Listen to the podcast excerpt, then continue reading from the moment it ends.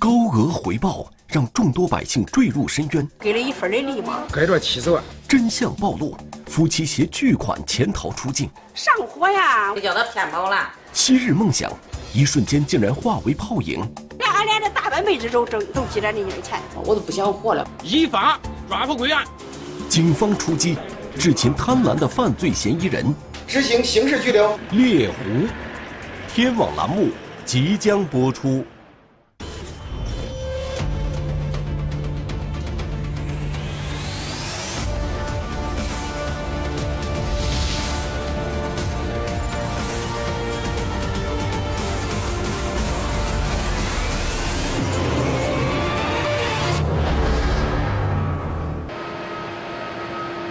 二零一九年九月二十六号，一架从泰国起飞的国际航班降落在河南郑州新郑国际机场。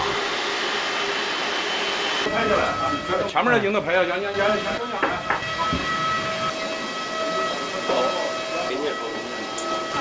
走出舱门的是两名特殊的旅客，他们是一对夫妻。二零一八年四月七号，原本以为潜逃出境。从此可以过上逍遥自在的奢靡生活，试图逃避法律的制裁。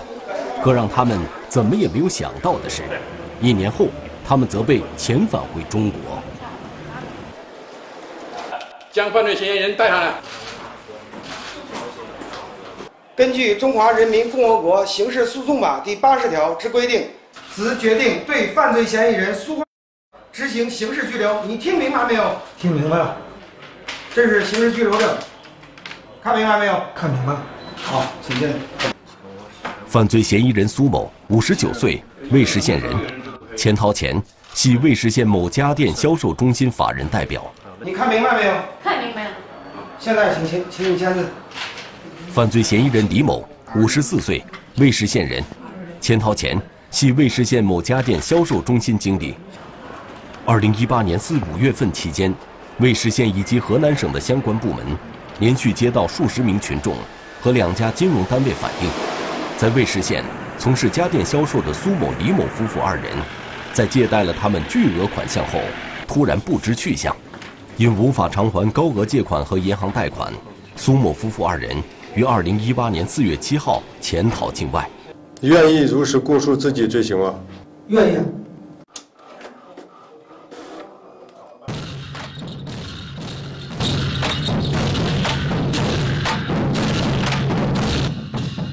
就在苏某夫妇二人被遣返回国后的第二天，得知消息的一些受害人一大早来到尉氏县公安局，向民警们表达感谢之情的同时，他们也希望能够尽快讨回自己积蓄了一生的血汗钱。辛辛苦苦挣的钱也要给他了，都在这再要不过来了。那坑死了都！这是全家的血汗钱。我都得抑郁症了，这都得抑郁症了，都睡不着，吃不下饭的，成天都。下一步，我们加加大工作力度，追回大家的经济损失，请同志们放心，谢谢大家的支持。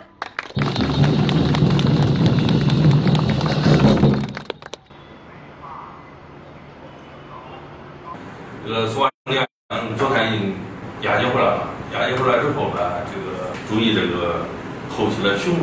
询问我们已经当晚连夜立即进行了。下一步，一个是。会上，专案组副组长、开封市公安局经侦支队支队长刘新生，按照市局领导的指示，对这起案件下一步侦查取证以及审讯工作做出了详细安排。当初，在犯罪嫌疑人苏某夫妇二人潜逃出境之后，专案组立即制定了猎狐追逃方案。为了能够尽快将嫌疑人缉捕归案，经过反复研究，追逃专案组最终决定。派尉氏县公安局经侦大队韩社月赴泰国秘密开展侦查工作。我到那地地方的时候，因为我们提前都知道是泰国的一个太福寺嘛，我就找这个太福寺。我们每天就就走路过去，一连一连去了七天，每天都在看。作为一位女民警，韩社月首次孤身一人来到陌生之地，肩负重要使命，却既不能寻求帮助，又必须处处谨慎。搜寻犯罪嫌疑人的踪迹，他承担的压力之大可想而知。在泰国追逃的日子就天天睡不着觉，明知道他在泰国，在这个泰语班学习见不到他。韩社月根据已掌握的线索，采取蹲点守候，从不为人察觉的细微处入手。反侦查意识意识非常强的，就是名字也换了，呃，微信号、手机号原来的都不用了。去了之后，看见那个泰语班的报名表上有一个金的名字，就是他在泰国用的名字，就是发现他确实在这儿学泰语了。经过短短九十六个小时的秘密侦查，韩社月终于在泰国曼谷一个泰语学习班发现了苏某的踪迹。他传过来的有那个泰福寺的照片，还有这个呃这个登记册，和我们家里面这个研判的都找上了，基本上可以锁定。二零一九年七月二十三号中午，苏某、李某二人先后在泰国曼谷被泰国警方成功抓获。抓到了之后，给刘志发了一个称了，就是证证明这个苏人已经被抓到了。当天下午，办案民警刘志军、石磊在开封市看守所对犯罪嫌疑人进行了审讯。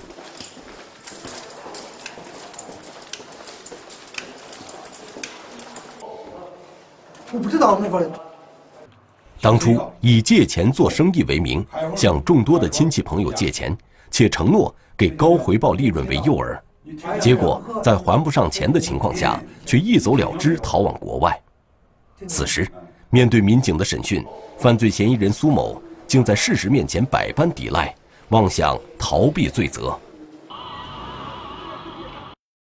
关键的时候涉及他利益的问题啊，他有的说的很模糊啊，就是有的我记不清了啊，那我不知道，有的没有账啊，是吧？他给你耍赖。那么接下来，卫视警方将如何再次搜集犯罪证据，查明事实真相？查清书到底中间是不是存在着一些呃这个隐藏啊、转移啊这些情况啊？对嫌疑人李某啊笔录，下一步呢，我们还要根据案件进展，找嫌疑人还继续还反复的询问，把这证据链条再印证一下。如果有犯罪事实存在，我们要提醒检察院批准逮捕，逮捕以后我们要审查起诉，最后的公诉由检察公诉到法院由嫌疑人判刑。为了让犯罪嫌疑人苏某夫妇二人能够在事实证据面前认罪伏法，挽回受害群众的经济损失，二零一九年九月二十八号，办案民警就开始奔赴更多的受害人家庭，开展更为深入详细的收集取证工作。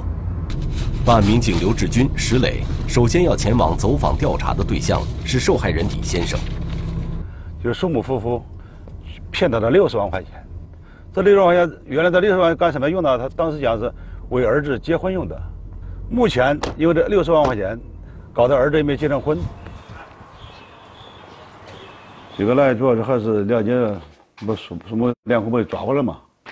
抓了之后想问你这个原来给他六十万块钱，这万单子有没有？有。给你拿来看一下。就赶紧就赶紧去找条子去吧。走走走，去赶紧找。忙走走。叫你放好，叫你放好。你看早时候叫你你搁这十几块的，一扒都扒不一扒呗。平常都跟你说，叫你条子放好，条子放好，这是个证据，丢了咋办呢？到好不？六十万，当时汇的，六月二十九号汇的款，说三十号用了嘛，几着用，这是他打了借条，现金六十万，月息一分五。原来是这给儿子准备了结婚钱，想着他用了用几天，他现在这一分也不还。从此，不但使这个家永无宁日，陷入了窘境，夫妻俩还处于矛盾中不可自拔。一八年的春节时候，我们两个生气，他一伸手到我梦里想，我磕到桌子角儿当时缝了四针，我给书画这还画了有照片，太后悔了，后悔了。我我儿子结婚现在都没着落。这是我儿子的房间。都是说给他订婚的，他用二十天钱给俺了以后，就给他订婚的，结果一再呃不给，到现在也没有给，婚也没有订成，也没有订成，女方先有意见，因为没钱，钱压不过来，怎么办呢？就这样，只有搁这等等等追他的追追这款，追不回来。如果说追不回来，那俺只有东凑西借，那也不能不给儿子办婚事啊，该订婚也得订婚的。现在我也不上班了，打工呗，给你儿子挣结婚钱。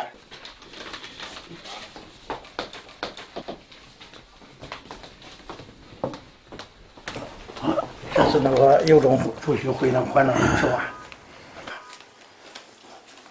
六十万是一次给他的，这整个是一次的打个条。由于涉及的人员众多，金额巨大，加之有些受害人受骗后碍于情面，他们不主动向公安机关报案，这就给警方的调查取证工作带来了一定的困难。因此，要查清这数额巨大的款项来龙去脉，获得确凿证据却并不容易。全体干警全部参与，以最短的时间，老百姓的这些相关的证据收集，这些相关的这个报案材料啊，要要录，这是全部我们大队整体力量，呃，四十多号人全部要上。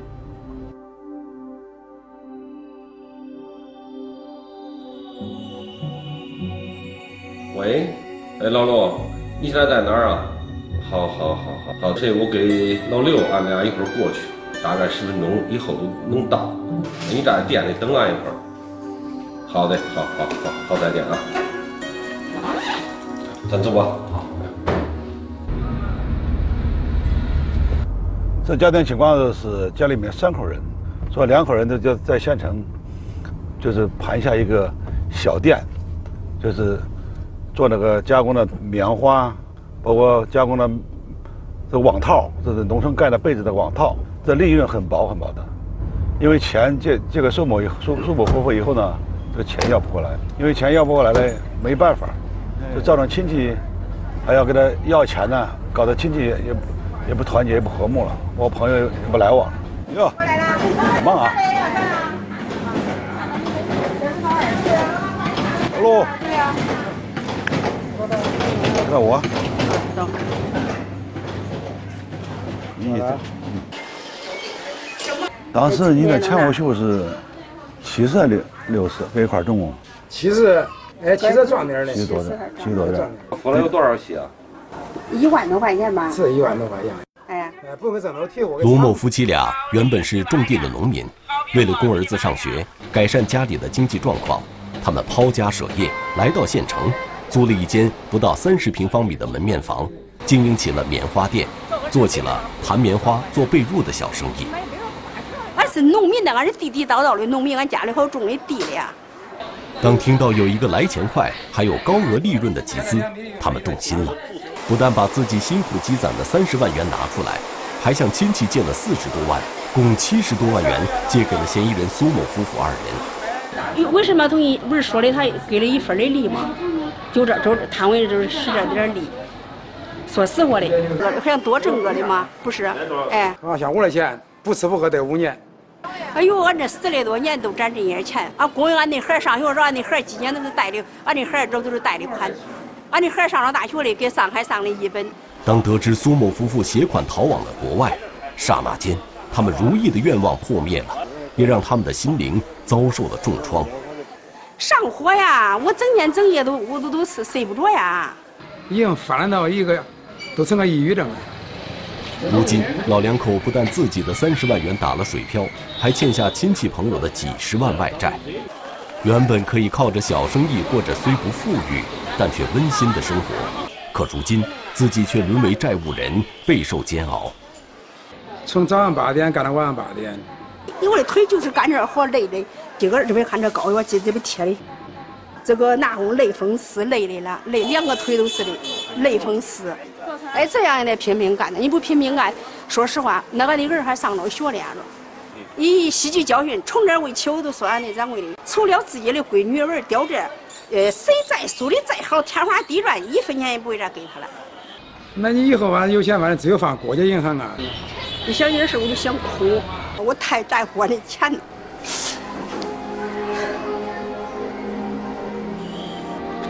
生活还需继续，卢某夫妻每天起早贪黑，就想着多挣点钱。除了供儿子上大学，还要归还巨额债务。我现在因这因这个事儿，因这个事儿，我得了个抑郁症。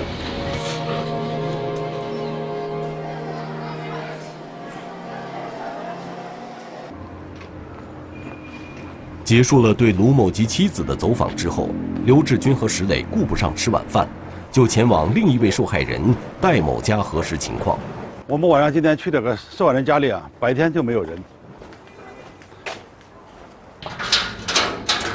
当民警来到受害人戴某家大门口时，正巧遇见刚刚下班回来的戴某。这点小能多，哎是，没事。戴某的婆婆也刚进屋不到五分钟。我给人家打工去了，刷碗去了，看回来。嗯，你中午吃什么呀？都是。他爸还有病，哎呦，成天都那人也给你也去帮个忙。你俺两个，你咋弄啊？人你不挣钱，你没法生活啊。哎呀，俺是他邻居。原来也生活都好着，你现在老了，说俩有病的话，天天都去打个工。说至少去给人家串串的，给去给人家饭店里。人家刷碗串。有看他找不找不着吧？看。嫌疑人苏某夫妇二人先后在当地开了几家家电专卖店，这也让许多人以为他们很有钱，可以放心的把钱借给他们，同时还有高额利润。给他打电脑上欠条，给这三千，这是我的工资，就是这个是。呃，之前我我在他上班的时候，他说发不来发不下来工资，先给我打了个工资的欠条。啊，先不给。这不是都是借条吗？这都是借条。呃，十一万一，十一万一，还有个三千，十一万四，还有个还有个一万的弄的，一万五的，十二万多。你看，票给他了，谁给俺钱的没给，没给钱。他跑了，找他要好多次。咦，俺成天撵着撵着他要，他都不给。而戴某就是苏某其中一家店铺的职员。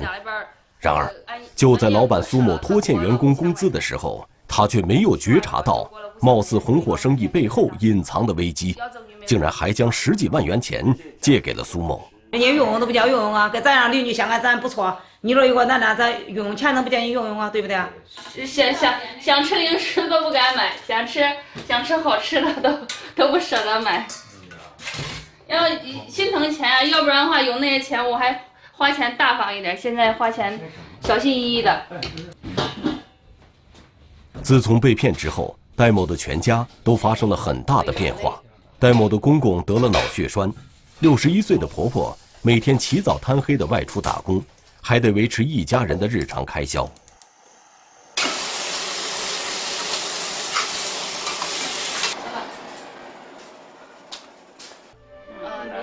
因为这件事，让戴某在家人面前始终抬不起头。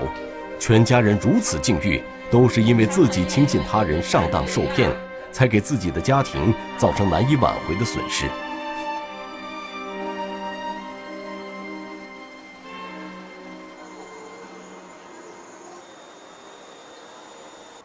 因为前期出来调查的东西梳理一下，要看一下，要整个卷宗看一下，梳理一下。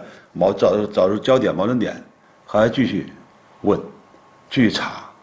有时候我们晚上加班会加班到加加到下半夜，因为当时都躺下去也睡不着觉，是吧？因为这个一直脑子转这个案件，需要会哪哪方面去查，下边要查什么？这脑子一直装着这么多，给群众一个交代，也让犯罪分子得到应有的惩罚。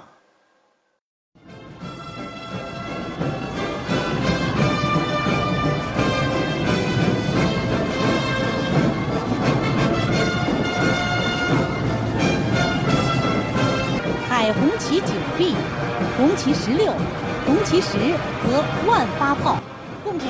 刚才一个受害人打电话，你现在在家里，下午要明天要下午要走了，上外地去了，我们两个人过去。这个受害人是个农村妇女，她也是借给苏某夫妇啊将近二十万，家里的就五六亩地，就是一农民呢是靠地来生活的，是吧？这二十万对他们来讲。等于说天文数字，现在等着家里的来挣钱还债，一边还债一边挣钱，这个生活压力很大。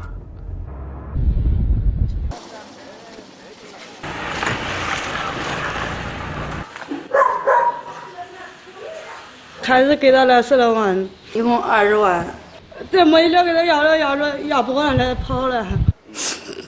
唉，我们家六七亩地，光靠种地的话，估计得一二十年他都得。有个条。从二零一六年起，受害人张某在朋友的介绍下，陆陆续续将自己辛辛苦苦积攒的、准备给儿子结婚用的二十万元钱，全部借给了嫌疑人苏某夫妇。这是个欠条，一年挣他几千块钱，一年才几千块钱，十来年花一辈子都要给他，不都是想着他他出点利息高点。想挣点钱，也是娶媳妇的嘛。想着谁知道他是都骗人的，都俺也不知道。眼看着儿子婚期将至，却拿不到对方承诺的本钱和高额回报，无奈之下，张某只能向亲戚朋友借钱，在二零一八年春节的时候给儿子办了婚事。结婚之前我不知道这事儿，然后结婚之后才知道。反正感觉，反正感觉俺爸妈挺不容易的，这钱吧，结婚花了也不少。如今孙女已经快两岁了，但几年前借给苏某夫妇的钱却依然没有讨要回来。我说往后还还会有啥钱借给人家了？也也没能力挣钱了，往后都再也不会借了，也没钱借了，还会回哪借钱？有钱借给他了。奶奶，哎，我上地去干点活啊。中中中，那你去吧妈。为了尽快还清债务，丈夫去了新疆摘棉花，儿子去外地打工，家里只剩下他和儿媳妇带着孙女靠种地维持生活。这类诈骗案件呢，现在是作为全国来说都是比较高发的，啊，你看利用多种手各各种手段。这诈骗的手段是五花八门，什么样手段都有。有的是编造引进资金呐，引进项目啊，是吧？花样很多，是吧？因为这个诈骗，他为了个人的利益，导致一些农民家庭，包括不同城市的人员借给的钱，这个家庭搞得都都是有的是妻离子散。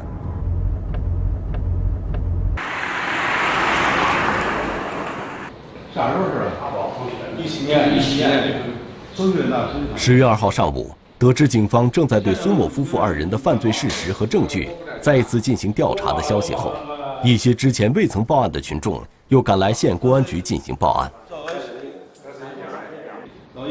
经过调查发现，受害群众大多是在县城做小生意的经营者，或者是务农的农民。那么，他们当初为什么会把自己辛辛苦苦挣来的钱自愿地借给嫌疑人苏某夫妇二人呢？原来，早在2016年元月，苏某夫妇二人就虚构事实、隐瞒真相，以购货为名，以月息一分至1.5分的高额回报为诱惑，开始从民间大量借款。然而，这些借款却并非像他们二人所说的那样，是用于专卖店家电经营，而是用于偿还其借款人本金及利息，在被借款人中间进行拆东墙补西墙。两年多的时间里。共有六十多人借款给苏某夫妇二人，借款额高达一千五百万元。君子爱财，取之有道。在对前来报案的群众进行询问登记的同时，民警在现场还提醒他们：当面对高额利润的诱惑时，一定要擦亮眼睛，查明事实真相，千万别等到上当受骗后悔之晚矣。这样的结果不但让自己的家庭陷入窘境，还使自己变成新的债务人。